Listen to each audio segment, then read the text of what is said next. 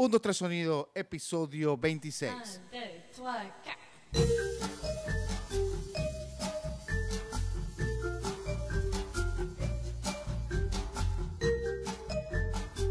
1, 2, 3 Sonido, episodio 26. ¿Cómo están, muchachos? Espero que estén bien. Aquí este nuevo episodio.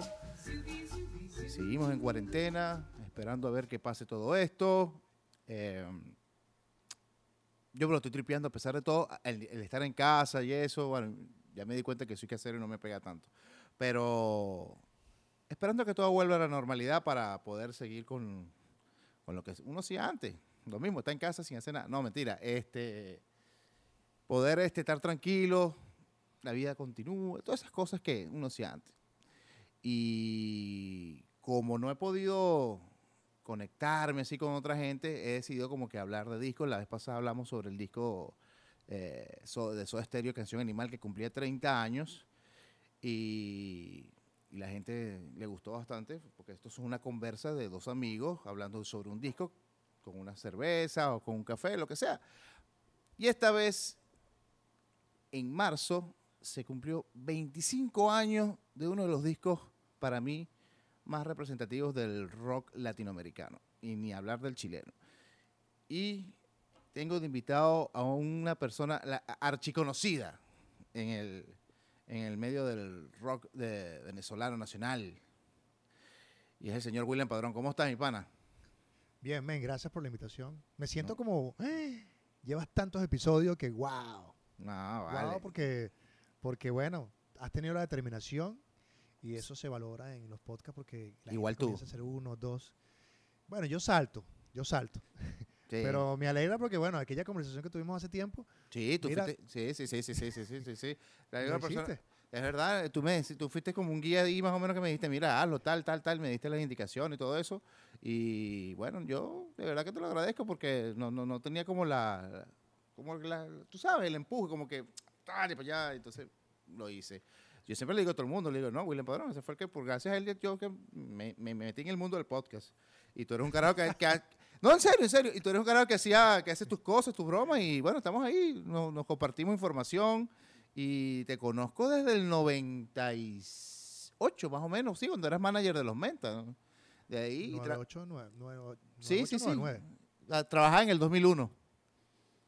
Eh, trabajaba en el 2001, de- de- además no se me va a olvidar nunca cuando sacaste el disco de Horacero que venía como en una bolsita, algo así. El Chavo Chavo No, un cassette. Un No, no, el cassette Sónico Subte, el Sónico Subte. Que llegó el cassette y ahí empecé como a ver toda la como otras bandas más. Que- creo, recuerdo que ese cassette creo que estaba después de vieja. No, vale, no, no, no, no, porque ¿No? ese, era- ese era un sea puro San Antonio. Ah, Lo que puedes, que te no lo puedes mismo co- que los teques. No, esa- no, no, no, no, no, no, pero, pero ahí estaban los dos, ahí estaban los dos, las dos ciudades. No, capaz, que- capaz estaba confundido con una banda que se llama Na- la, lo anterior.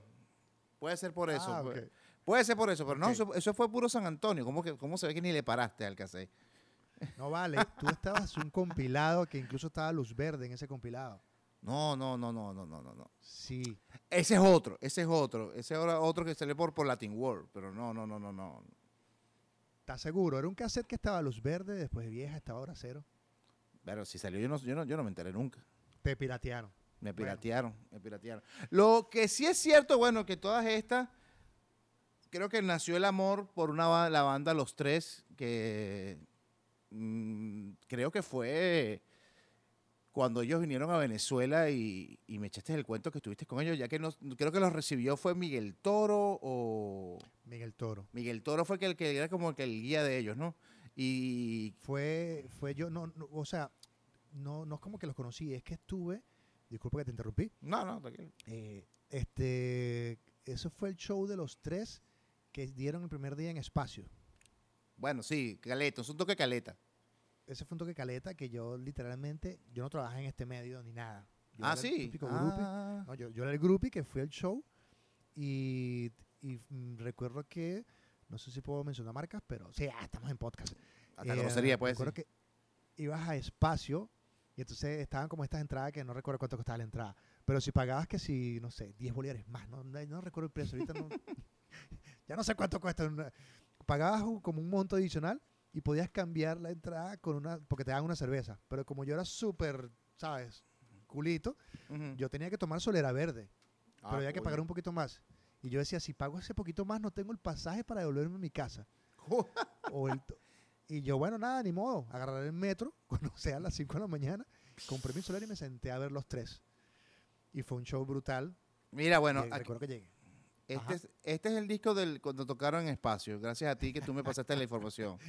Todavía lo tengo, en serio. Realmente- Y Realmente gracias a John Berbera que nos cedió ese material. bueno, como, como fichas de dominó, compadre. Y Aquí lo y- y tengo. más, y más agradecido aún a Marcelo Samuesa, que fue el que pasó en la data a, un, a digital. Verdad, chamo, verdad, tienes razón. Qué, bu- ¿Viste? qué bueno, sí, tus fichas de dominó cayéndose una tras otra. Y bueno, cuando nos reunimos y, conectamos rapidísimo con la música de los tres y empezamos como par de fan de enamorada este, a compartir, ¿no? Tú tenías más acceso a la información porque estabas metido en ese medio, siempre eh, me acuerdo de eso y tenías como, no sé, como más información. Y creo que también fuiste, bueno, me imagino que fuiste al día siguiente al Parque del Este, ¿no? Sí, claro, claro. Sí, Este, Ahí sí lo vi yo como- y Seguramente estabas en el grupo de, de los, de los que estábamos ahí en grupo y que éramos como 12, 15, 20 personas cantando así porque la gente esperaba, no me acuerdo cómo se llamaba el grupo. estaba, este eh, que estaba fome, pero fresquecito, fresquecito. Fresquecito. fresquecito. Y me acuerdo que la gente gritaba, Whitfield, Whitfield, Whit-", y Álvaro, Ese. y Álvaro Enríquez estaba recho y tiró la guitarra y fue uno de los performers más arrechos que yo he visto en mi vida. Él estaba recho porque decía, coño, no joda. Y el tipo hizo un... Bueno, todos hicieron un show in- increíble.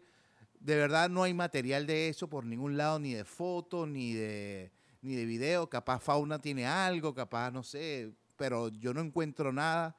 Eso fue un show memorable para mí y me hice fan de la banda más de lo que era. Entonces, de ahí en adelante lo que, cuando salió Fome y todo eso, yo no, no, no- o sea, quería componer como Álvaro Enrique, quería cantar como Álvaro Enrique, o sea, y eso que mi banda es Harry para que Harry. Y, y yo estaba, También, da, también dato adicional, también dato adicional. Eh, ¿Cómo tengo que decirte aquí? ¿Patolín o Costa? no, como tú, tú eres mi amigo, dime señora, señora Costa. Señora Costa.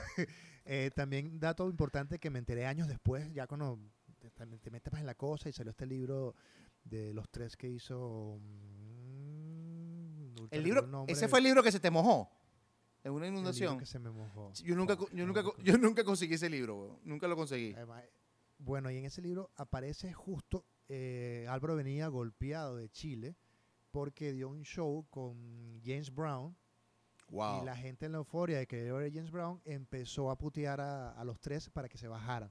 Y ya él venía de ese síntoma de dolor en Chile, de que lo querían bajar en su propio país, y llega a Venezuela y la gente está pidiendo otra Qué, cosa. qué arrechera, man, qué arrechera. Y había gente tripeando yo, porque estaba al Sí, lado, vale. y pe- pedían, pedían canciones hasta de Se remata el siglo. Y yo decía, no, no, pero aquí hay gente que le gustan los tres. Yo pensé que era yo. Entonces, coño, qué buen El show. poder, del poder de MTV. Sí, sí. Bueno, eso es lo que te iba a comentar. Yo cuando conocí los tres, el- me acuerdo yo que, tú sabes que yo para ver los premios en TV tenía que irme al día siguiente, porque yo lo escuchaba en Rocadencia. Yo lo escuchaba así como los Oscars, pero en Rocadencia. Escuchaba a Guillermo Zambrano y Fernando C. transmitiendo todos los premios en TV. ¿Tú te acuerdas de esa vaina? No, yo tenía Cablevisión. Bueno, yo no, yo era, yo era bien, bien, bien, bien pobre. San Antonio, pero pobre. No, mentira. No tenía pues esa vaina y la escuchaba por, por, por Rocadencia. Y al día siguiente me iba pa- para, para un, para un centro comercial llamado La Casona, en la, multi- en la feria, donde tenían Claro. en TV y veía la repetición de, de los premios en TV. Y a- yo entonces llegaba a comprar con mi, mi comida y faltaba como media hora. Y en la media hora, no sé si te acuerdas que había un programa que hacía como unos especiales de los grupos y pasaban todos los videos de los grupos y después pasaban, Sí. bueno, era como que hora, o- hora, no sé qué cosa, no sé si era hora prima, no me acuerdo. Y el especial era sobre los tres. Y yo cuando veo Titae, veo, yo veo, este es como un rockabilly, qué arrecho y tal y vaina. Y cuando pasan Déjate caer, ahí donde yo digo, verga, chamo, qué bolas esta vaina. Y siempre Que fue el primer video que pasó en Sí, que yo vi, o sea, fue que yo vi, porque estaban, ah, después unos- tenían otros videos, se remata el siglo, bien, bien como, mm, bueno, pero creo que Déjate Caer, que fue grabado en una iglesia, este, que fue la iglesia, aquí lo tengo, en la Reina Sur, se llama, Fundo Reina Sur, donde también después estrenaron el disco ahí. O sea, todos tocaron el disco completo en vivo, que lo transmitieron por la Rock and Pop también. Y ese video me impactó, pero te voy a ser sincero, me, me impactó más porque la canción se llama Déjate Caer, y hay una canción de R.E.M. que se llama Follow Me. Ok. En- entonces, esa conexión me llamó mucho la atención. Y dije, wow, coño, qué recho. O sea, no decían nada. Me puse a investigar lo poquito que pude así. Y sé, y sé que la canción trataba sobre un, un suicidio de alguien que se, que, que- se cayó en Bendy, se le rompió la cuerda, algo así. No estoy muy claro. Me puse a investigar y no conseguí. Pero ahora que yo vivo en Chile, Ajá. la frase déjate caer, la descubrí el año pasado. Verga. Pues, perfecto, marico. Déjate caer, es como, es como cuando yo voy a la calle o como cuando te consigo en la calle, pone tú, y estamos, no sé, supongamos somos amigos y entonces vas a la casa y como que tienes rato que no vas y de repente te digo, Patolín, en vez de decirte pásate por la casa, déjate caer, como llégate a la casa.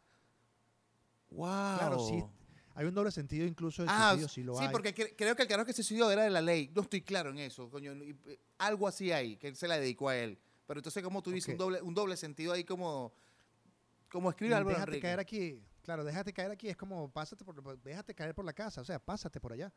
Y hay como, tú sabes que muchas de las, de las letras de, de- de Álvaro tienen más que un más que un doble sentido, como ese, ese sentido metafórico que Me que encanta. Se, se presta a diferentes interpretaciones. De hecho, para mí Álvaro es un tipo súper inteligente componiendo.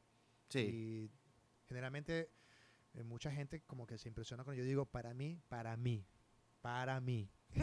Gusto personal en mi Para- casa, cuando se para las puertas. Para nosotros, para nosotros dos. Cuando se cierran las puertas de mi casa y no tengo que hablar de periodismo, no tengo que hablar de nada, la banda para mí, para mí, es importante que existe en Latinoamérica es los tres, Sí, sí. no sí, eso de estéreo. Sí, sí, sí. sí, Pero evidentemente Soda Stereo es la banda más importante por lo que es lo, lo que se considera como artista y lo que lo que alcanzó. Eso no se discute. Pero para mí, Sí, sí, sí, sí. sí. Todo te entiendo, Á- te entiendo. Álvaro pero incluso ha cambiado un poco porque luego que vi este documental en Bios de Cerati, eh, donde comenzaban a hablar de, de- de sus letras, yo mm, como que tenía cierto, cierto sí, rechazo a como lo escribía Cerati, que es muy metafórico, entonces no es como Ujú. un tipo que escribe como, como muy seguido, lo de él son frases, ¿verdad? Que va como dibujando. Y Ujú. luego comienzo a ver cuando explican que él eh, eh, escribía mucho eh, con libros de autoayuda. Fíjate. Yo no he podido ver, yo no he podido ver el, el BIOS, yo no lo he podido ver. Bueno, ahorita te voy a dar un truco después de la conversación para que lo veas. Este, y, y resulta que comienzo a investigar otras cosas y me, me- me- claro, ya esto se va de las manos incluso con, con la creencia de mucha gente. Consigo un personaje que se llama Gerardo Amaro, que él hace registros akáshicos. Ok. Y resulta que abre los registros akáshicos de Cerati y él comienza a explicar de dónde viene toda la espiritualidad de Cerati y hace conexión con todo esto del, del documental. Y ahí, a partir de ahí como que comencé a ver a Cerati de una forma diferente de sus letras. Esa cosa de que él habla de, no sé, cuando tú, cuando tú escuchas el disco de Amor Amarillo, eh, hecho en un país como Chile, y comienzas a ver cómo se lo dedica a la hija, el hecho de cantar Claro Oscuro, todas estas canciones que él había compuesto, no en Amor Es Amarillo, otro- pero sí de repente Es otro peo, ¿no? Me cambia la, la- la cosa. Pero el caso de Álvaro Enríquez es la manera en que usa prosa, la manera en que usa las métricas, la manera en que perfectamente toca las sílabas y te das cuenta que las canciones tienen de 12, 13, 14 sílabas así, tal cual. Y lo hace pensando.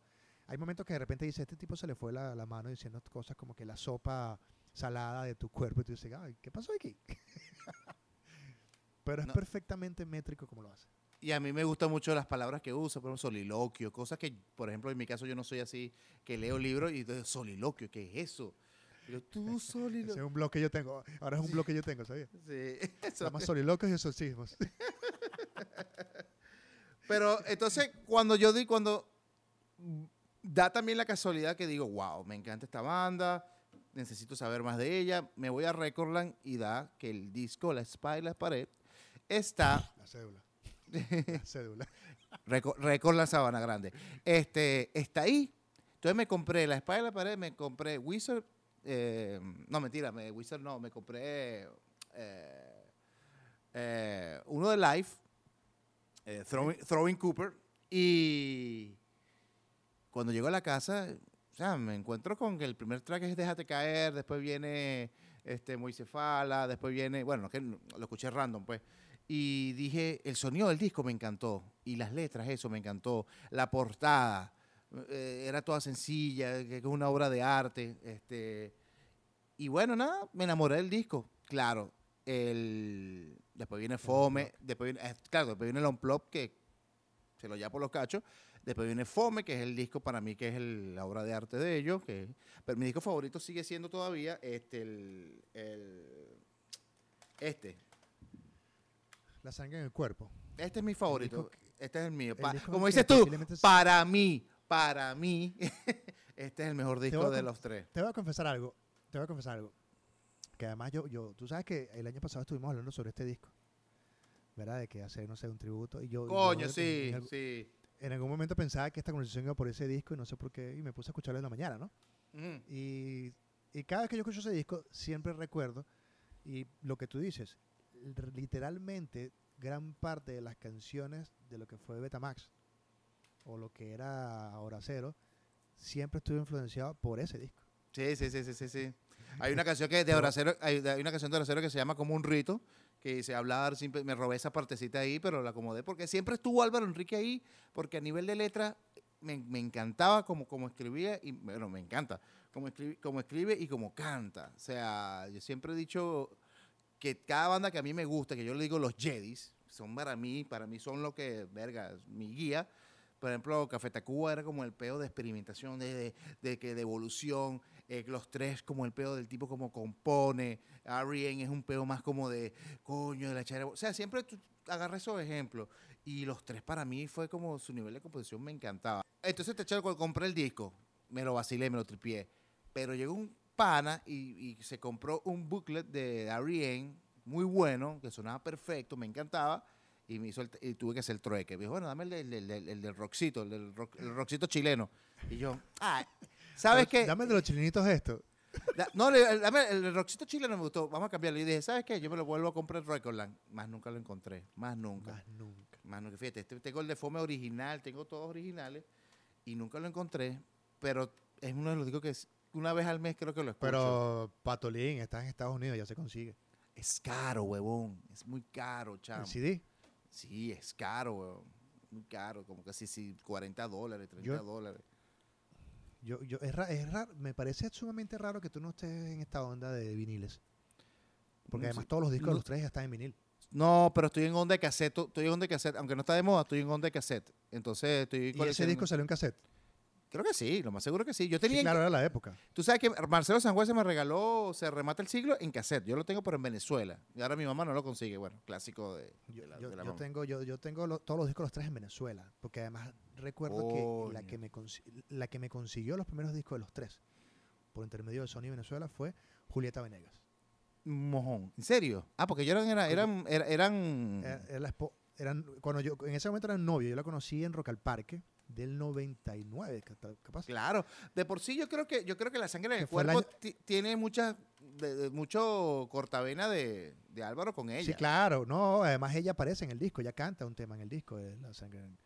Este, y en ese momento eh, eh, Julieta no era famosa tampoco en Venezuela, porque de hecho de Rock al Parque ella saltó a, a tocar en Venezuela en el en la Trinidad, en el ¿cómo se llama este sitio de la Trinidad? No, ¿te Es- acuerdas la primera vez? Centro Médico Docente de la Trinidad. Ajá. Y allí ella volvió como que nos vimos, mira, eres tú, seguimos hablando los tres, y ella, por intermedio de la disquera, este, como que es- movió unas teclas allí, y Sony Music Venezuela luego aparece con una caja blanca con los primeros discos de los tres. Y ahí es como yo tuve los primeros discos ¿Verdad? Tú sabes que. A- también José era el personaje. Sí, tú sabes que también este año se cumple eh, 20 años de, del disco Buen Invento de Julieta Venegas. Sí. Otro disco que... está, es que estás como en esa línea, estás como en esa línea. es que creo que tiene que ver mucho con la guitarra. Básicamente el- el- el- estas guitarras de R.E.M. con este disco de los tres tienen como esa similitud de... quizás algo. de- es- es- hay algo allí y es algo que, que es lo que yo siento que de alguna forma recuperaste en, tu, en tus Sí, sí, sí. proyectos de bandas cuando eras un tipo que te gustaba estar con bandas. Sí, ya, ya no. Ahora eres todo un, ahora eres un tipo Ahora- cantautor solitario. Ahora me gusta estar, sus- a- ahora me gusta estar solo. como- Prefiero estar solo. pero, pues. pero con la misma gente tocando. Coño, ahorita siento que estoy con. Bueno, nada, no quiero, no quiero. Pero siento que estoy mejor ahorita. Estoy mucho mejor ahorita, weón. Con Lucas estoy- y toda esa gente. Sí, chamo. Tú sabes que aquí. Y hace, se- y hace rockabilly. Y hace rockabilly con... No, no, no, no, no. Lucas es un, Además, yo- es un señor, weón. Lucas es un señor que, Sí. que, que, que él, él es como una esponja, se adapta a todo. o sea, ah, pero ahorita yo Pero siento yo recuerdo que yo, ¿Ah? siempre, yo, siempre, yo siempre bromeaba contigo y te decía, era como que a mí me parece que eh, lo- Horacero hace mejor rockabilly que los, que, que los mentas. La cosa es que los mentas empezaron primero que... O sea, la cosa es que los mentas se dieron a conocer. No, es que teníamos las mismas influencias. Teníamos las mismas- Tú sabes que la Sí. primera, Pacho, te cuento, cuando tocamos en Brooklyn, un local de San Antonio Altos, no sé si llegaste a ir a Brooklyn. ¿Tú llegaste a ir a Brooklyn? Sí. ¿Sí? Sí. Ok. Ellos tocaron, que tenían- estaban a trío, no, no estaba ni Carlos. Entonces cuando salen yo le digo, chamo, qué bueno, me recordaron mucho. Ah, por cierto, y sacó el disco porque yo le ponía, le daba los discos a- a- al carajo que ponía los discos en, en el bar. Ponme este disco, este disco, este disco. Y siempre cargaba mis discos en la mochila, en el bulto. pues. Mafioso. Sí, sí. Y yo le decía, por cierto, esta banda te debe gustar. El bicho, claro, los tres me gusta. Y que ahí agarramos congenialidad. Pero ellos, ellos picaron adelante. Ellos picaron adelante y, y- y lo reconozco. Te- además está como esta historia rara que por intermedio de los mentas, Juan Olmedillo, Que era como amigo tuyo, bueno, son amigos todavía, evidentemente, Son amigos míos todavía. como que, como que uno de los primeros shows de Cannes 66 en Brooklyn fue por intermedio de ustedes. Sí, sí, sí, sí. sí. Que ni siquiera era como Candy, era como Nump, creo que. No, no, no.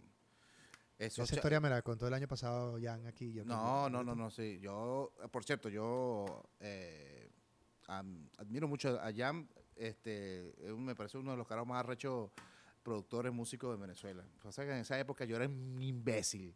Era un idiota y bueno, carajito al fin. Pero. No, no quiero el metal, no. ¿De cuál? Pero uno, uno sí, es- uno sí es idiota. Pero bueno, hablando de los tres. Parte le da, papá. Este. Ahora, ahora llámale que te produzca un tema, pues. Coño, no estaría ni mal, pero bueno, no sé. Ese chamo, ese chamo produce bien. Este, igual, igual que. ¿Cómo se llama? Ay, se me olvidó el otro. Bueno, no importa. Tú puedes, tú puedes. No, no, el. Pagliuca. No, vale. De esta, de esta gente. Bueno, se me olvidó. Ah, Felipe Gruber. Ese también. Tienen, bueno, tienen Claro. un criterio de pinga para su vaina. Mira, Es habla. Viste, viste, ¿Ah? son- son- sonó despectivo metalero. Esta gente. Y me acuerdo- No, no, no, pero verga, verga, pero tú no jodas, porque tú ya, cuando digo esta gente, es, es ese mundo que está ahí que yo no Claro, pertenezco, sé. pues. Esa gente, Es pues, que, o sea, Patolín, quiero, que se- quiero que sepa que pocas veces me entrevistas en un podcast, entonces puedo ser libre. Soy yo el que tengo que No. entrevistar en los podcasts, entonces ahora puedo, bueno, ahora puedo, puedo portar mal, pues. no, no, no, que no se malinterpreta después. No, eh, eh, eh, esa, ese mundo de- del, del rock new metal. Esos eso- además esos caraqueños que van a escuchar esto, porque como yo No, soy de Maracay.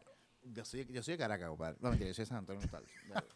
Mira, hablando de lo que venimos a hablar. tres, los tres. ¿Ah? Los tres. Este, Los tres.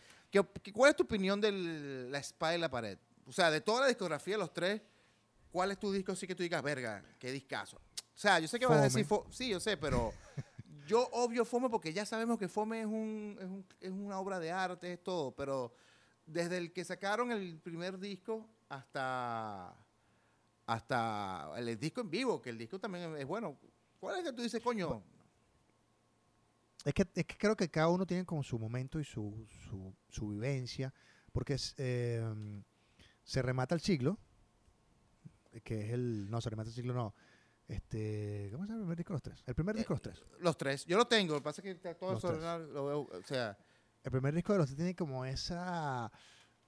Esa, e- e- e- esa ansiedad, ansiedad, no, esa avi- eh, avidez, o sea, esas ganas de hacer las cosas en términos novedosos, quizás para el momento que está viviendo pero un país como Chile, que, claro, ahora una vez que estoy acá, que comienzo a entender muchas más cosas, era un momento donde quizás venía a la sombra de lo que eran los prisioneros, que era... El, el- el Chile, aunque tú puedas, tú puedas pensar que son metaleros, que es lo que uno siempre piensa, ujú. eh, realmente la música que más prevalece, aparte de la cumbia, es como el tecnopop. O sea, Ok. todas estas bandas así pop, eh, electrónico y tal, es como que lo, lo que prevalece, ese indie pop. Y los tres venían con esta, a- al final los tres nunca han inventado nada. Ha sido una banda de, de, de reciclar sonidos orgánicos y sonidos. ¿Tú eres, la, tú eres el que odia la palabra orgánico no? No. Alguien me dice, odio la palabra orgánico. No. Eh, venían de reciclar todos estos sonidos de rock and roll de un, de un- con un estilismo muy, muy de, de personajes como los tres que son gente además de clase media alta, con una capacidad de, de- de- de endosar todas estas canciones y hacerla mu- mucho. Álvaro Enrique es un personaje además que es muy, muy prepotente. Es un tipo, es un tipo como muy, muy soberbio. Yo no lo quiero de conocer. alguna forma, de alguna forma, pero esa, esa, esa soberbia, ese, ese quizás eh, esa arrogancia que pueda tener, es muy sutil a la hora de escribir. Entonces, él pinta la sutileza que tiene en canciones. Y eso lo hace, porque es un tipo, es un tipo muy inteligente. O sea, es un tipo que tiene mucho, mucha trayectoria de vida, es un tipo que habla dos idiomas, es una persona que... Pero también sientes los tormentos en sus canciones. Y todos esos tormentos sim- simplemente pasaban por un embudo musical y básicamente gran parte de lo que nosotros escuchamos, que es lo que nos define como personalidades, tiene que ver con los tormentos musicales que originaron a los tres.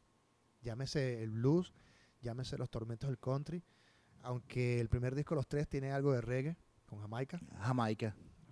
no cuenta. Pero sí, sí, sí, sí, sí sientes, mira, hay un tema de ese disco que se llama, este, que es uno de mis temas favoritos, los tres.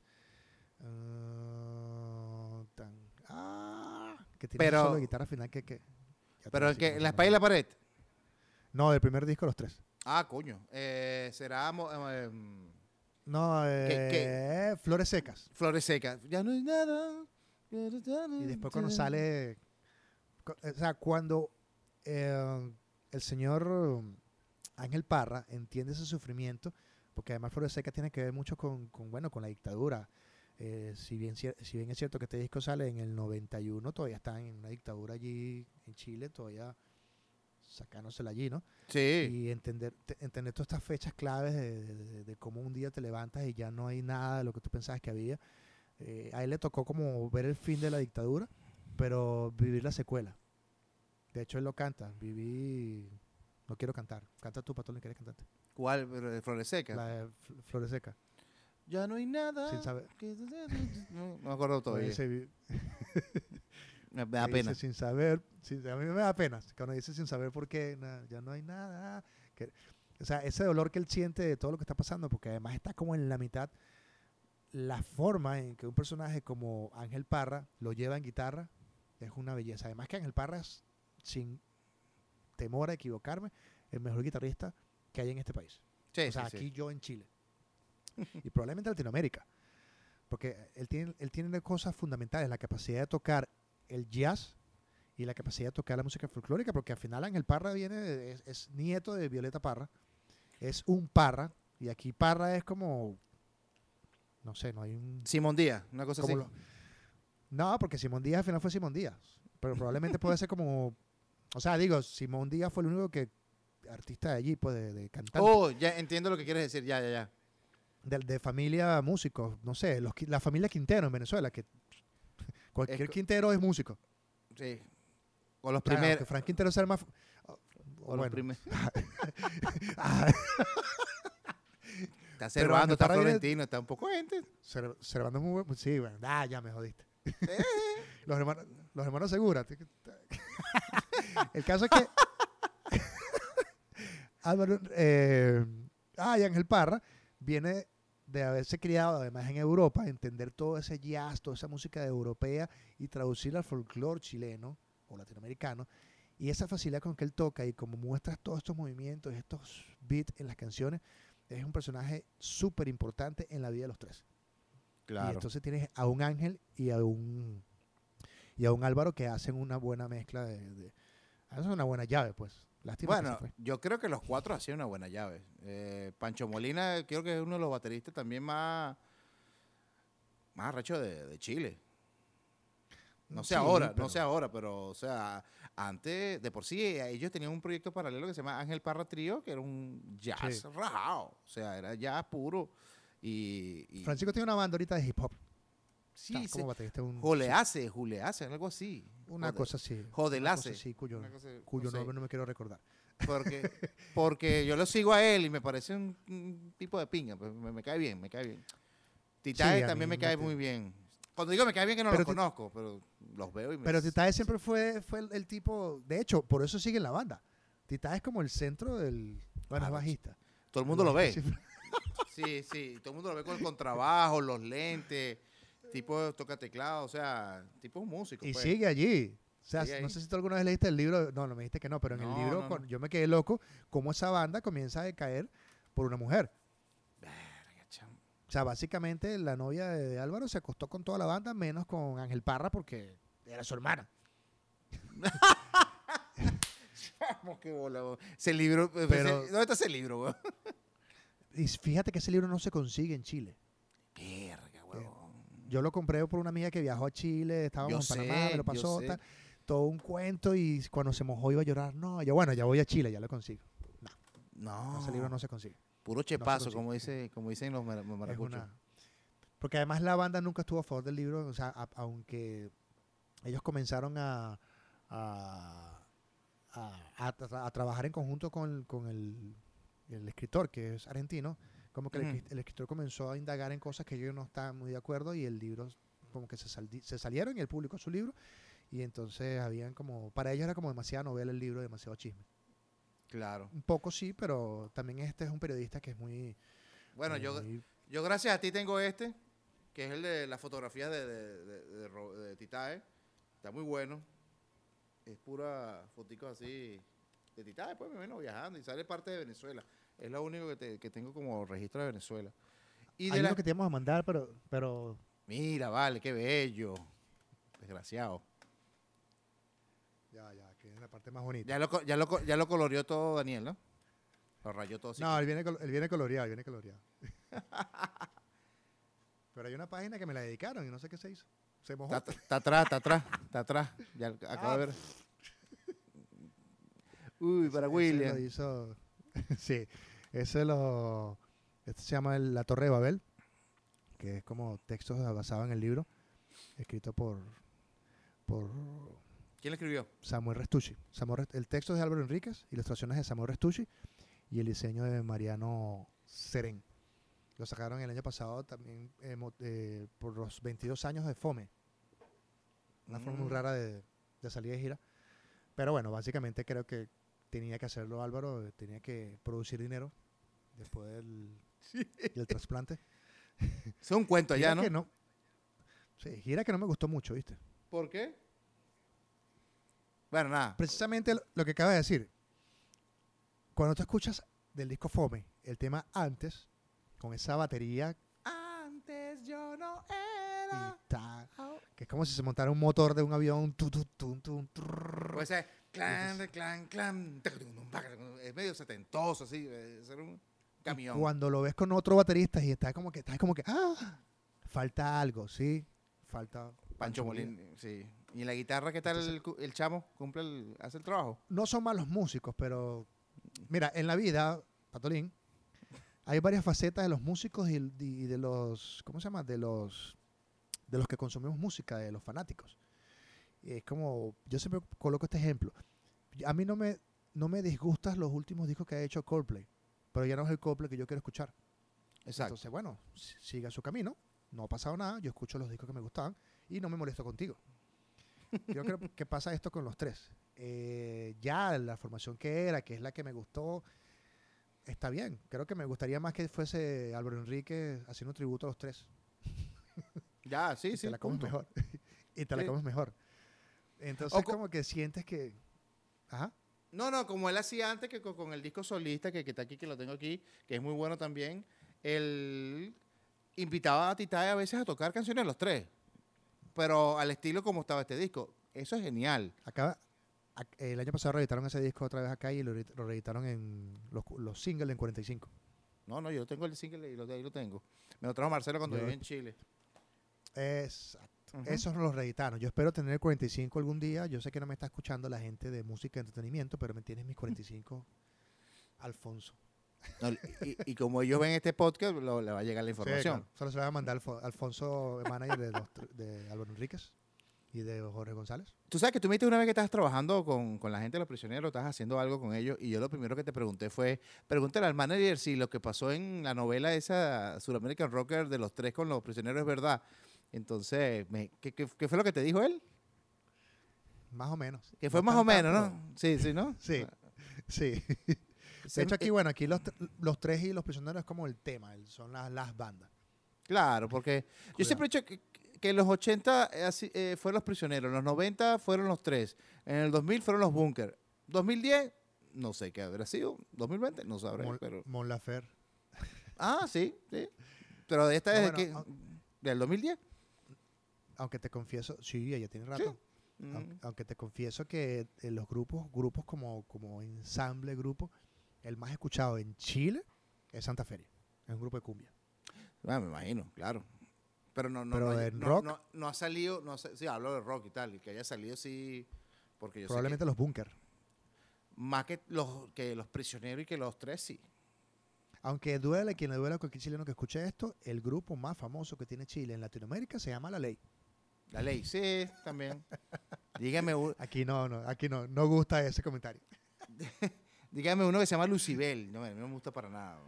Lucibel, vi un documental terrible de ellos. No me gusta para nada. En- Pero bueno. Sí, porque es, es más como 80 oscuro. Pero aquí sí, aquí, aquí no le tienen como le dio respeto a la ley. Me parece, la ley es como Coldplay, como Maná, Como ma- maná de México. como o sea- Caramelos de Cianuro en Venezuela, ¿no? Y así. Ay, me O gusta sea, que son famosos, pero... Claro, pero el, el- Pero- el grupo selecto de, rocker- de rockeros under no le gusta Caramelo. Es rock pop, pues. Ya, punto. Así es la ley. Así es la ley. Entonces, como que... Pero volviendo a... ¿Tú te atreverías a hacer un libro a, a caramelo? No, ya lo hiciste. Mira, este, volviendo, a, coño, volviendo a, a la espalda y la pared.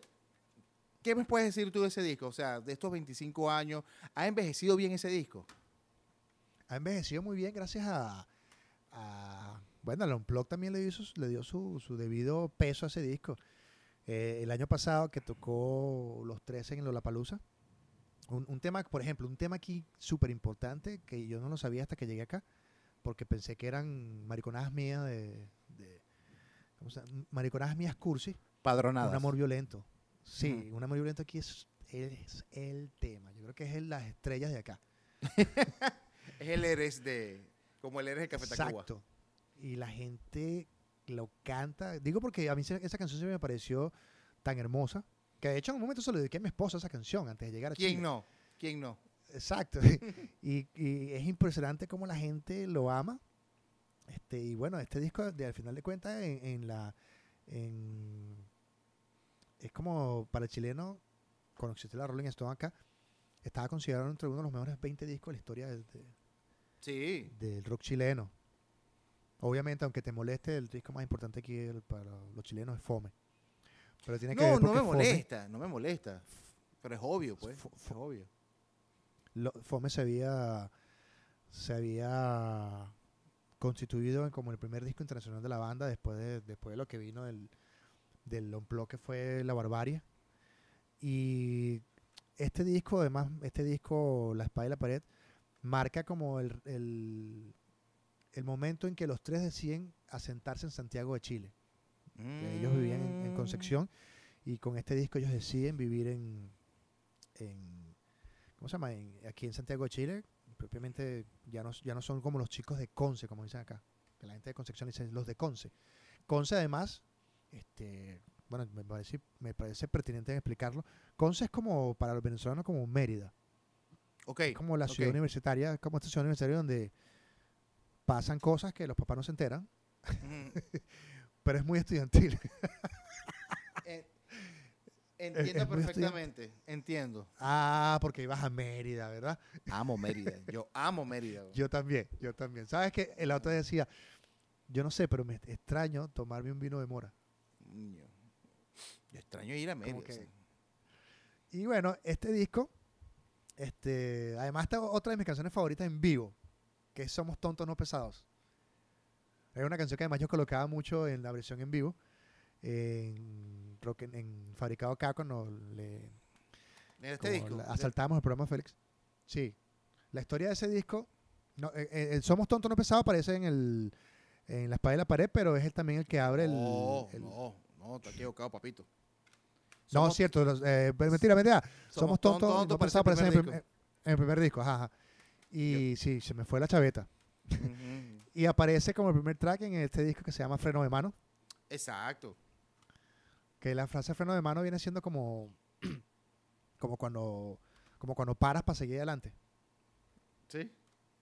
Y es más, y yo cuento este, yo, yo siempre he hecho este cuento acá en Chile porque la primera vez que yo vine a Chile fue, creo que fue en el 2000, algo así, 2000, 2001, no, Ujú. 2001 tal vez. Bueno, por ese, justo en el, la semana, mes que salió el disco de, de Freno de Mano. Ok, Como 2000. ese disco no iba a llegar, es 2000, ese disco no iba a llegar a Venezuela, no había forma de que llegara.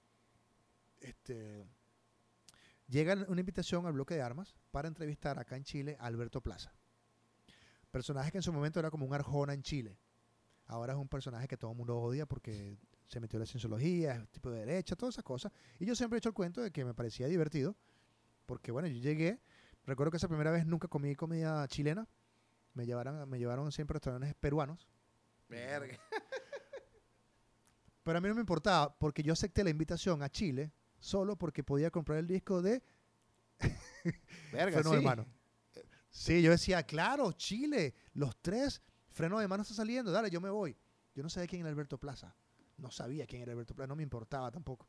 Ni Y investigaste. llego y lo primero que, lo primero que me dicen, ¿qué quieres hacer? Quiero ir a una tienda de discos a comprar el disco de Freno de Mano.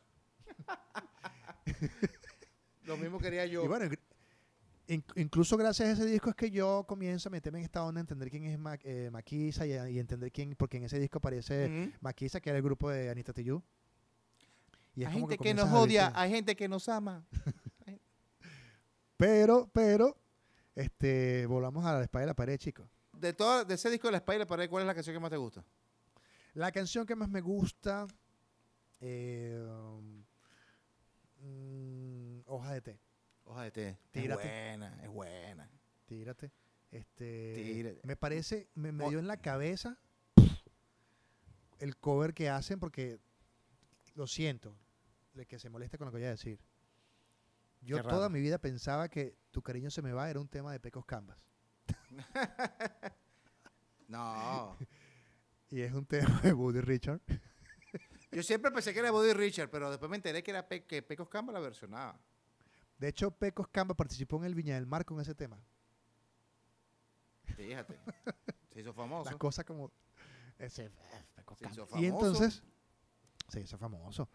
La. Y la verdad es que, si me preguntas, creo que el gran fuerte que tuvo el, el Unplug, siempre me, me, me llevo más como que me gustan las versiones más del Unplug.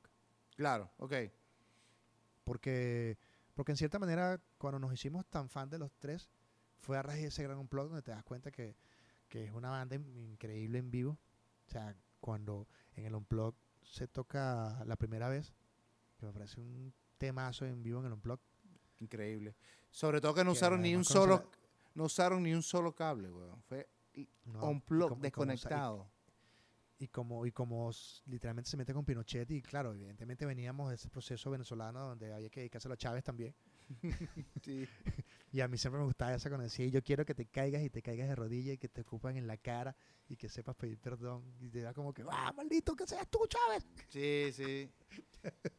era genial eh, sigue siendo genial me parece una de las canciones y, y bueno ahorita los tres se lo, se lo- en Chile se lo ha llevado mucho eh, esta nueva onda que hay de, trap, de cumbia, como que, como en todos los países, porque tampoco nos vamos a poner como que, ay, Chile, que bola Chile.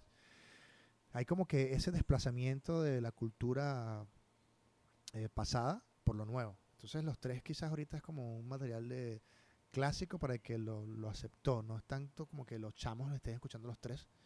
Ya se le hace como que viejo. Sin embargo, han retomado esta idea de querer escuchar a los prisioneros, porque también se ha vuelto este tema recurrente en las manifestaciones acá. Me imagino. Y, y bueno, de ese, de ese disco, como me preguntabas, Hojas de Té me parece increíble este, esa frase este,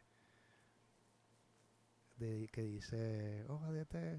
Dice No que sé si sirve muy bien. No, tú sabes que, tú sabes que en, eso sí me acuerdo yo, en el concierto de Parque Este, él decía, cuando no hay, ¿cómo es que decía? Cuando no hay marihuana, hoja de té. Porque además, además estas, estas cosas que te pasan como cuando dice, la Biblia también nos sirve, la fuerza la razón. Y entonces después yo empezaba a llegar a los hoteles y veía la Biblia y decía, estas son las hojitas que usan para, para Sí. meterse la marihuana. Pues la última, o sea, viste que los drogadictos siempre agarran la última hoja de la Biblia Sí. para enrolar. Pero dice, hoja de té, claro. no sé si sirve muy bien para poder hacer lo que quiero hacer. No te entendí bien. Tenías o no. La Biblia no sirve. Verga, borrachísimo. No, y esa frase, los recuerdos, que no se te olvide Los acordarte que me tienes que olvidar. harán que te olviden. No, sí. Que no se te olvide acordarte que me tienes que olvidar. Pero no. Alba- al- al- e- esa perturbación, quizás ese, ese, es- es- ese cerebro de Álvaro que ah, es un poco rencoroso también. O sea, es en- mira, cuando yo vi que Álvaro tenía la enfermedad que tenía, lo vi en un video y decía, este tipo está, este tipo está mal. O sea, se le veía, no sé si a, a raíz de que yo comencé a comer más sano, aunque no parezca ahorita, este, comienzas a ver como que las, los síntomas de la persona, yo decía, este tipo tiene problemas de muchos, de muchos, muchos problemas. Entonces, yo no sé si Álvaro, la última, la última y única vez que lo entrevisté, creo que sí lo he entrevistado muchas veces, Sí, este, eh, me dieron como 10 minutos nada más y fue más que nada como saludo a la bandera. Y, sí, de hecho, yo llegué y le dije, Álvaro, mucho gusto, mi nombre es William, siempre me ha gustado tu banda, te le regalé mi libro de, de, de Sentimiento Muerto y de, de Caramelo de Cenuro y le dije, la verdad que me dieron 10 minutos y la verdad que esta, esta entrevista no, no va a salir así bien, o sea, en 10 minutos. Y me, y, ay, me pidieron que no hablara de tu enfermedad. ¿Acaso tienes un disco nuevo o qué? O sea, esta entrevista no sirve. La Ah. tomé para conocerte. Bueno, de pinche. ¿Qué dijo No, él? se rió así como que, no, se, se- se rió. Es súper, su- su- su- fue súper buena onda. Este, retomamos un poco que no, no lo pude, no lo pude publicar porque como estaba escribiendo por un medio de Los Ángeles, no era como una información que le interesara. Pero sí en ese momento retomamos la conversa de cuando él fue a Venezuela la última vez, que, que para él fue incómodo porque él se creyó un cuento que no era. Y cuando quiso saltarse de ese Mm. cuento, este, casi le pasa factura. De hecho, él, él- él dio una, una entrevista en, Hot 90 en La Mega sin permiso del gobierno. Y se armó todo un despelote allí porque el- La Mega no estaba autorizada para entrevistar a nadie que fuese a- Qué al cagada. show de, de- ¿Cómo se llamaba eso? Suena Caracas. Sí. Entonces él estaba como que de alguna manera tentando la cosa y me dice que es mucho más grave de lo que él pensaba. O sea, él no lo, no lo había visto tan fuerte y me decía, no, esa, esa gente son unos criminales. Qué bola, huevón. Pero no, él no estaba muy al tanto de eso. Claro, lo contrataron, punto, para tocar y él no sabía nada. creo que es un poco lo que nos pasa lo- cuando estamos fuera, Patolín, que como que comienzas a ver los matices políticos, sociales diferentes. Entonces, a, lo- a veces te sientes como muy comunista para el entorno o demasiado este ultraderecha para otras cosas. Entonces tú dices, "Co- ¿en qué estoy? Y, y es como complicado y un poco un poco comienzas a ver esa, esa actitud como la que tienen lo- los tres en sus canciones políticas que no son tan directamente atacan, pero vas viendo como, como los slides de la historia. Entonces, vivir en un sitio como, como esta parte de los Andes del, de- de- del mundo te lleva a replantearte realmente cómo funciona la derecha o la izquierda. Sí. Sin caer en que, señores, no soy de izquierda, ojo. Pero también te lleva a replantearte qué le, qué le pasa a la derecha también. Probablemente a la derecha lo que le falta es más humanidad, tal vez. No lo sé Sí. precisamente en, en este mismo instante que tú y yo estamos hablando, que bueno, que pasa en Estados Unidos igual. Con toda una cuarentena que hay, hay una cantidad de gente que está siendo botada de sus trabajos, que no le dan ningún tipo de, de- de- de ayuda, como que digan, bueno, estamos en cuarentena, Soporte. vamos a... Sí, o tres meses sin pagar arriendo, nada. Tienes que ir a pagar tus arriendos y el que no trabaja no cobra, están votando gente. A eso se le suma una, un estallido social que venía de- desde el año pasado, y que se paralizó por la cuarentena. Entonces tú te empiezas a cuestionar como que, bueno, a ver, en la situación en que está dirías, bueno, ¿y por, por qué en este momento no, no, no, no me dicen vamos a parar un mes de alquiler y no lo pagamos? Entonces en el fondo siento, ¿por qué el gobierno no debería estar haciendo esto, esto y aquello? Y de repente dices, epa, esto que estoy diciendo suena socialista. Hmm. Entonces te cuestionas. Güey. Porque, porque he escuchado gente diciendo, bueno, sí, so- sonará socialista, pero deberían quitar el pago de, la luz y el teléfono y la cosa. Ah, Ah. choque, choque de titanes. y, y yo creo que como este país, y ojo que estoy hablando de los tres, este país le tocó el golpe de Estado hacia la izquierda, su historia es diferente. Claro.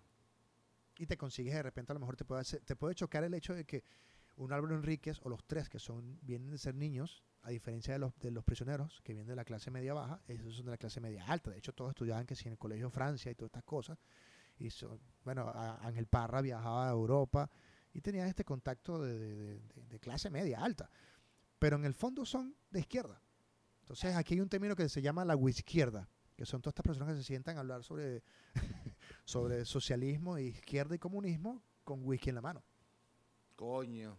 La izquierda, está bueno. a- Está bueno, está bueno. la parecido, cualquier parecido con... Claro, la diferencia del, del, del boliburgués es que esta gente ya tenía dinero.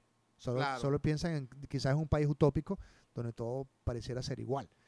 Y el boliburgués venezolano no tenía nada y lo tiene todo y ahora se cree como que, como que esos, mm, esa gente de abajo. mm. de donde tú eras cuando robaste. Ah, pero volvamos a la música, Patoli. No, yo no te, Tú yo sabes te- que yo no hablo de política. yo te dejo fluir, yo te dejo fluir. Pero bueno, y más allá de eso, que se cumplan 25 años también nos hace ver que somos unos viejos. Sí, chamo. Sí. Soy, me, acu- este- me acuerdo que clarito cuando yo tenía ese disco y lo escuchaba, y, verga, 25 años que echarle. Que echarle Yo solo recuerdo cuando vi el video en televisión, en NTV, que fue el video de la espalda y la pared, y yo decía, wow, rockabilly. Y así, mira, y yo conozco a los Mentas precisamente por el rockabilly. Yo decía, ¿hay una, hay una banda que hace rockabilly en este país. Y fui a verlo. De hecho, no podía verlo.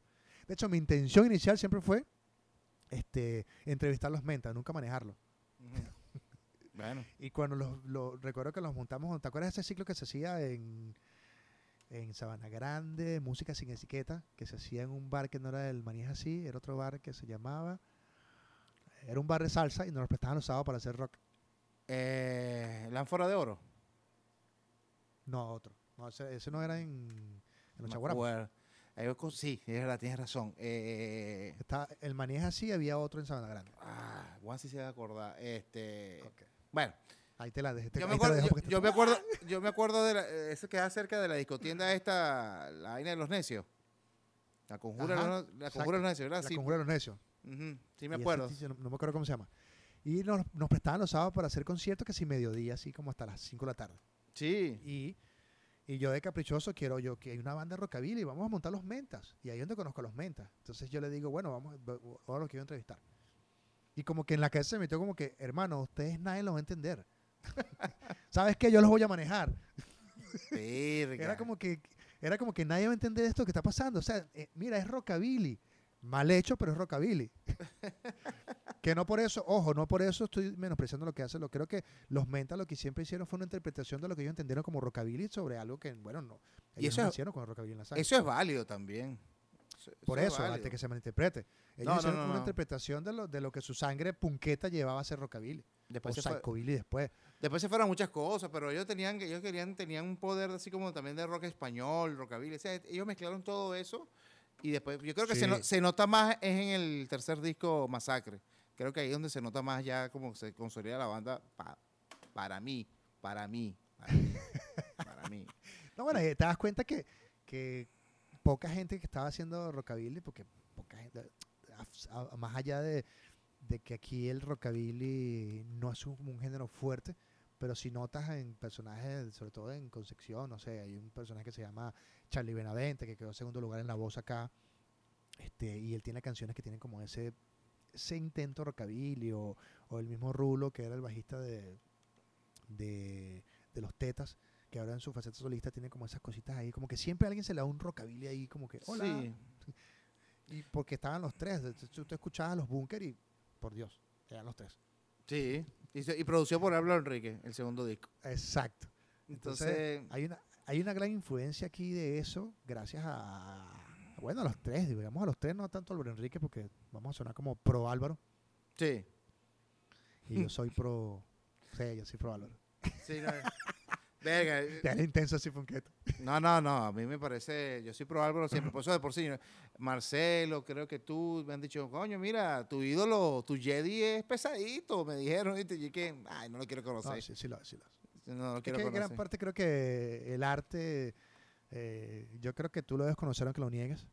Eh, el artista, de bueno, yo siempre digo una frase que me parece divertida en el contexto que lo uses, pero es divertida. Yo siempre he dicho que el músico no es gente, Ujú. o siempre decíamos de que el músico no es gente, pero es por la forma en como, como suele expresarse como, Claro, como músico, pues. Porque si fuese persona para describir lo que siente como persona, fuese aburrido. sí, de bola. Y, y realmente el músico es el que como que conjuga todo, es- todo ese tipo de emociones que tú puedas tener y lo hace letra. O sea, para mí siempre va a ser encantador ver cómo alguien puede agarrar tres minutos y contarte una historia, hacerte sentir feliz, triste, o en, en- en general te hace sentir feliz. Pero eso yo lo respeto. Y por eso yo siempre digo, músico no es gente. Claro, si lo dices en una reunión de músicos así, con dos tragos, obviamente caes pesado. Y te dan No lo voy a explicar más nunca. No lo explico más. Pero lo que sí, lo que sí te puedo decir es que yo cada vez que escucho La Espada y la Pared, lo escucho desde que, desde que comienza hasta que termine. Me gusta el sonido del disco, me gusta las canciones y creo que es un es un abreboca para, para su unplug que, que, que es maravilloso. Y Claro, es que, es que te acuerdas lo, lo de ¿Lo de qué? este, Te Desheredo, que también es un temazo. Sí. y me, me pusiste a, o sea, me pusiste a dudar ¿Por qué? de cuál es mi tema favorito. De cuál es mi tema favorito. Además, este disco en su mayoría lo hace Álvaro y. Roberto. ¿Cómo se llama? Y, y Roberto. Sí. Salvo los covers que tienen. Bueno, el de Lou Reed, que no sé si en tu edición aparece ese tema, el de All Tomorrow's Parties. Son dos covers que tiene, el de Buddy Richard y el de eh, el de Lou- All Lou Tomorrow's Reed. Party. Y Lou Reed. Yo te voy a decir que mi tema favorito de ese disco, el que yo disfruto más, todos, pero el que yo que más le doy play es Moisefala. Me encanta ese tema. Ese tema es rarito, pero a mí bueno. me encanta. Es como so- lo tú sabes que tú sabes que una de las entrevistas investigando esto un poquito, yo vi una entrevista del 94, finales del 94 que le hacen a él y él lo entrevistan ¿no? y le dicen, "Ey, ¿qué, qué, qué es lo que viene ahora para los nuevos de los tres? No sé qué broma. Y él, oye, estamos preparando algo más funky, eh, ta- eh, es algo así con más rejo chili pepper, no broma. Yo decía, verga, na- o sea, si tiene algo funk de ahí, que por ejemplo, te corté el pelo, con guaca, que tiene como algo, tiene como algo funky, pero, Pero no- igual- no, es un disco funky. pues. Igual desde el principio lo tienen, desde el principio tienen el funk. En el primer disco hay No, funk. que ah, bueno, sí. o sea, funk blues ahí. Creo Pero que lo que definen a ustedes es el buen gusto. O sea, es el buen gusto. Es como Álvaro es capaz de agarrar el buen gusto musical por- eh, sin, sin menospreciar cualquier otro género.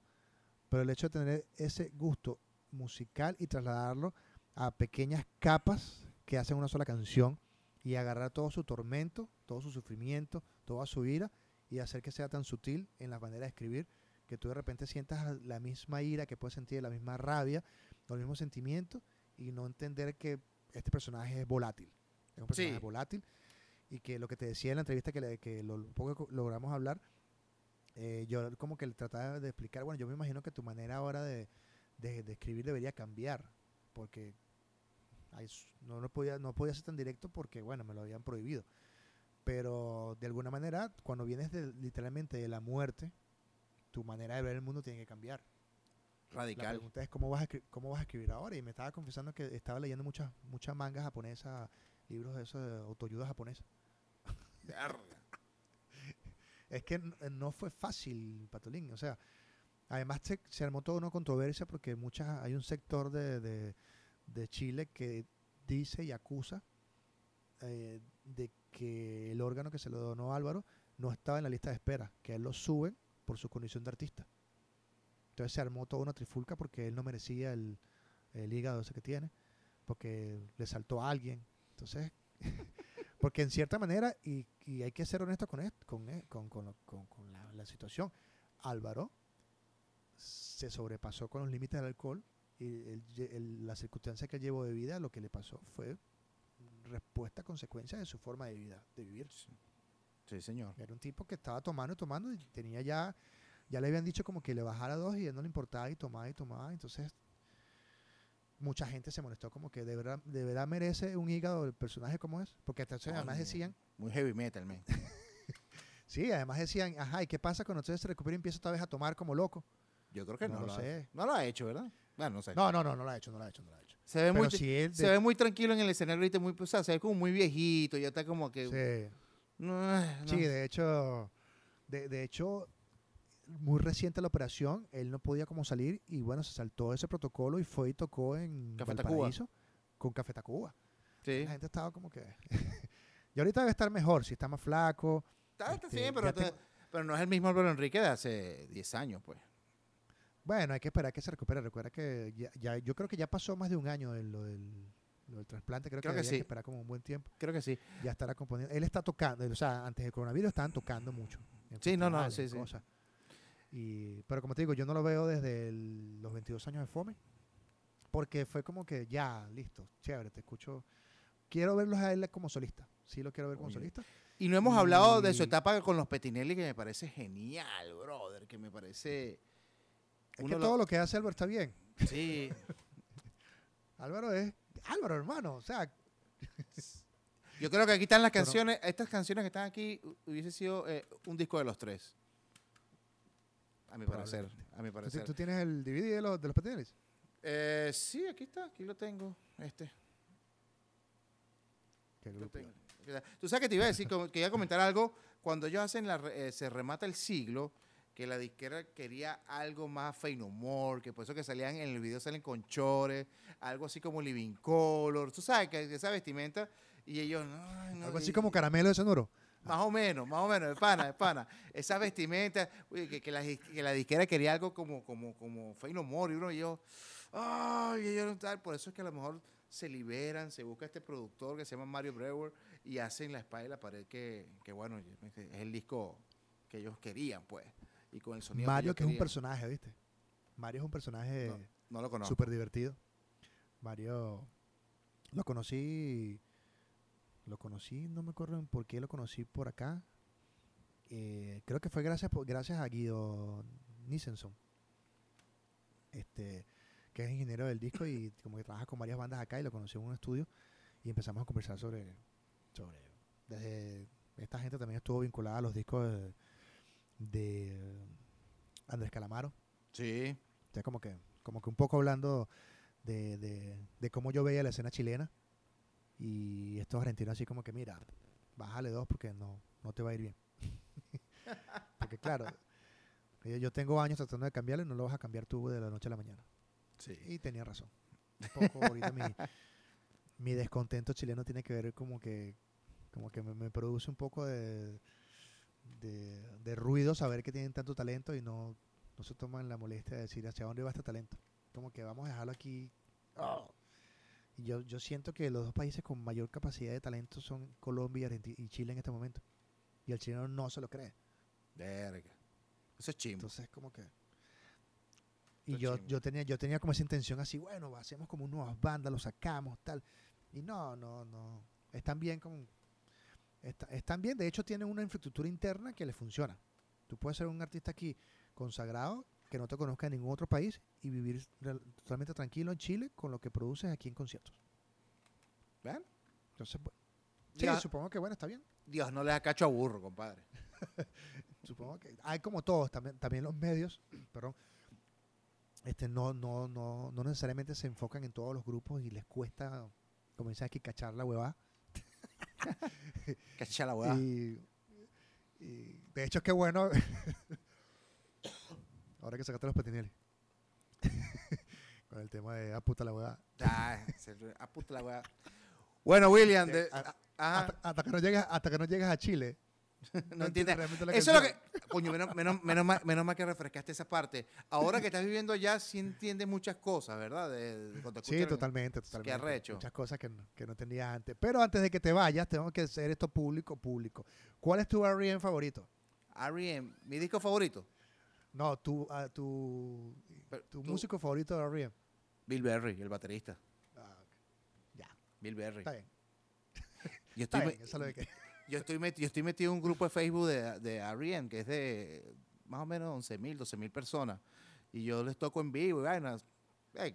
Y siempre está esa discusión y, chamo, y la gente ama a Bill Berry, el baterista de R.E.M., que se retiró en el 97 y el tipo, Sí. era, el tipo era el que le ponía acento a las canciones a R.E.M. Pasa que Es complicado. Tú sabes que antes de ayer puse un video de Eddie Vedder tocando con Johnny Marr. There- there's a, there's a lie. eh, ay, se murió el nombre de la, de la canción. Eh, there's a lie never goes out, creo que es. Marico, Eddie Vedder es. Además que Eddie Vedder es como el, el- el- el- digamos, el, el tipo oficial de todos los Hall, Fame- de todos los Hall Famous Rock. Siempre es está presentando a alguien. Siempre eh, está diciendo a alguien. De eh, hecho, él fue el que hizo el discurso de los R.E.M. Sí, no, no, no. Y a Rien lo ama. Y él parece que, le, que, que le- que- que son sus amigos, pues. Son el tipo. Sí, sí. Pero me encanta ese. ese A- aunque- Aunque, Michael Stipe sea el padrino de la hija de Kurt Cobain. Coño, bueno, pero eso ya. ¿Qué vamos a hacer? Mira, Will. Bueno, William, nada, este, de verdad que súper contento de Hay hablar que que hacer un playlist. de- Hay Sí. que hacer un playlist de R.E.M. con Pearl Jam. Coño. Tú sabes que hay una canción que se llama It Happened Today que Eddie Vedder hace coros.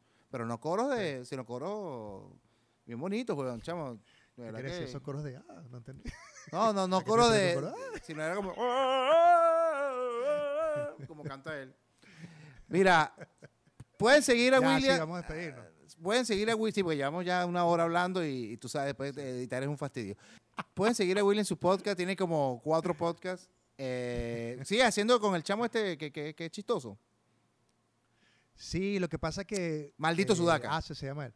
Maldito Sudaca. Y eh, Ace estaba como muy flojo, así como que vamos a hacer un Zoom. Dale, sí, voy a hacerlo. Entonces, bueno, voy como que... Realmente lo que le explico a la gente es que vean todos mis podcasts como cosas que voy haciendo personal. Y vas viendo, como en mis redes las voy repartiendo todas. De pinga. Este, y la, la idea es que, bueno, estoy haciendo varios contenidos en diferentes facetas y no lo vean como que tienes que hacer uno, uno, uno y uno. Y, y nada, chamo, gracias por invitarme. No, quería De hablar hecho- contigo de esto, de- del, del- voy a estar hablando de los discos con, con mis amigos. Me gusta hablar cuando un disco, a veces hay gente que no le gusta, dice, ay, ¿para qué celebrar? No. A mí me encanta. 25 años este disco, vamos a hablar de él y tal, eran 30 años y eso. Es como darle un toque Yo diferente. pensé, que me, yo pensé que me invitaba uno de Pearl Jam o de Metallica. No, bueno, que yo no sigo Pearl Jam. El Pearl Jam no cumple ahorita nada. ahorita, eh, el año que viene cumple 10, 30 años.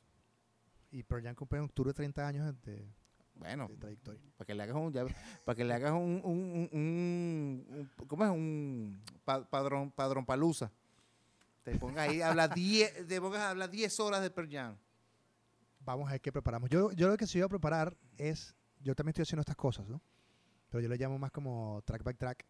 Ujú. eh, y voy preparando como, como Mosca que hay un pana que van ti- saliendo. Mosca, que hay un pana que Sí, tiene sí, un claro, sí. Saludos, por No, cierto, a los podcast aliados. Tra- tra- Track by Track siempre están ahí pendientes de uno. A la, pa- al- a la página de Instagram, al, que- que es rock, metiste en ese peo, ¿ya? ¿Cómo rock de Venezuela se llama, Rock de Venezuela. Son Rock muy panas, son muy panas y están pendientes de uno también. Entonces, el que esté pendiente de mí, yo lo saludo.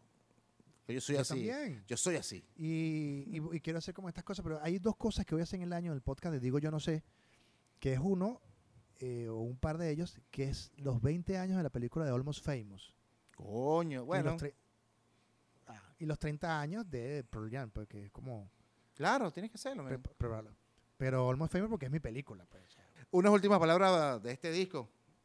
¿Qué puedes decir? Este, este disco realmente cambió la mirada de Latinoamérica hacia la música que se estaba haciendo específicamente en Chile, este, porque hay que, hay que ser consciente con esto, de alguna manera, este, aunque Los Prisioneros sea la banda más famosa, Los Prisioneros es famoso por un solo disco en Latinoamérica y en pocos países de Latinoamérica.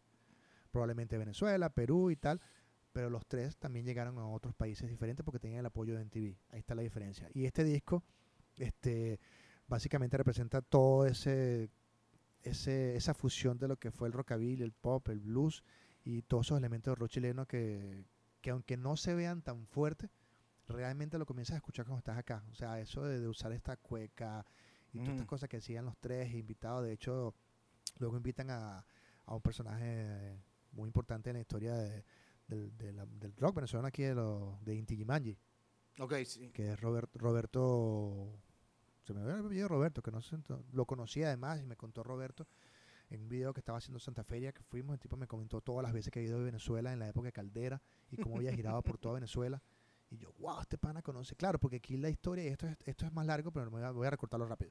Ujú. Aquí también pasa que el rock, el rock chileno sí se tuvo que ir de acá a hacer, o sea, la diáspora chilena se, se hizo fuera y podían hacer todos estos discursos políticos desde afuera para acá, por la dictadura. Y te Claro. consigues gente como, como Inti Manji, este, que, que tienen elementos del folclore venezolano. Y los tipos tocaban cuatro venezolanos porque lo descubrieron estando en Francia. Qué arrecho. Entonces, ves cómo todo se va conectando, y, y- pero ellos lo tienen que hacer desde el exilio. Y hace poco que hablaba con Félix Ayueva, que sacó este libro, sí me, me llamaba la atención como en Venezuela han, han habido solamente dos diásporas. La primera diáspora que fue porque esta gente quería foguearse con toda la cultura que había afuera, porque en Venezuela no le daban la- la- las razones culturales para poder desarrollarse, llámese Giordano y Lanchester, todos los que se fueron para hacer vida. A diferencia de esta diáspora que se va por condiciones políticas, sociales, pues. O sea, es al revés. Allá fue, eh, la primera fue cultural social y esta es social cultural. que no es lo Entonces, mismo. no es lo mismo, porque se van porque, porque no aguantan el régimen o no aguantan las, las- lo que les va cerrando, como sea, la historia que sea de cada quien. Y el caso de Chile es porque no podían cantar desde acá lo que podían cantar, porque la dictadura era muy grave. O sea, cuando tú llegas a Chile, el tema de, de la dictadura es muy fuerte. O sea, tú pasas por calles de Patolín, donde se le rinde tributo a, a los, a los caídos. Muy cerca de mi casa está la calle París con, con Nueva York y ves como estas placas de gente que falleció, que están allí. De hecho, la primera vez que yo pasé por ahí sentía como una mala vibra, una cosa oscura. Qué y cuando nos paramos a entender la cosa, aquí todas las calles tienen una historia de, muchos de los grandes monumentos aquí están sobre la base, o sea, están eh, hechos sobre fallecimientos, fosas comunes, gente que torturaron. Entonces, es, un tema que tienes que vivirlo. O sea, de repente en el Caribe estamos como, ah, qué locos, sí se quejan de todo. Pero cuando estás acá, comienzas a entender el cambio de clima, el cambio cómo se sientes y entiendes que, bueno, que son, son así, pues. O sea, el- tú puedes entender que a lo mejor el chileno es muy, muy rencoroso, perturbado, todo lo que tú quieras. Bueno, vienen de...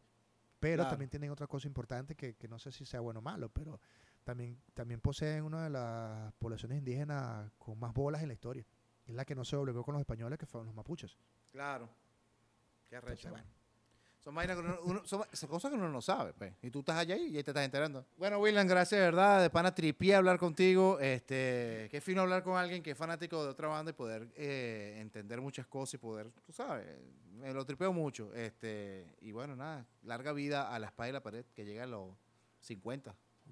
Gracias por la invitación, Patolín. Y decirle a la gente que me consta de primera mano que esto lo haces con el, el mayor placer del mundo.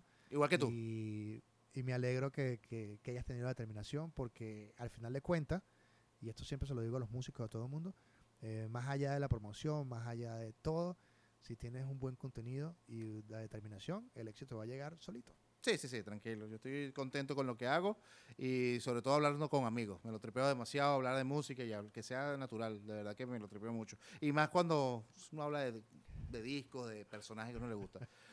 Un, dos, tres, sonido. Somos unos nerds de la ¿Ah? música. Sí, unos nerds. Somos unos nerds de la música. O sea, un, dos, tres, sonido. Deux, Bye bye. quatre.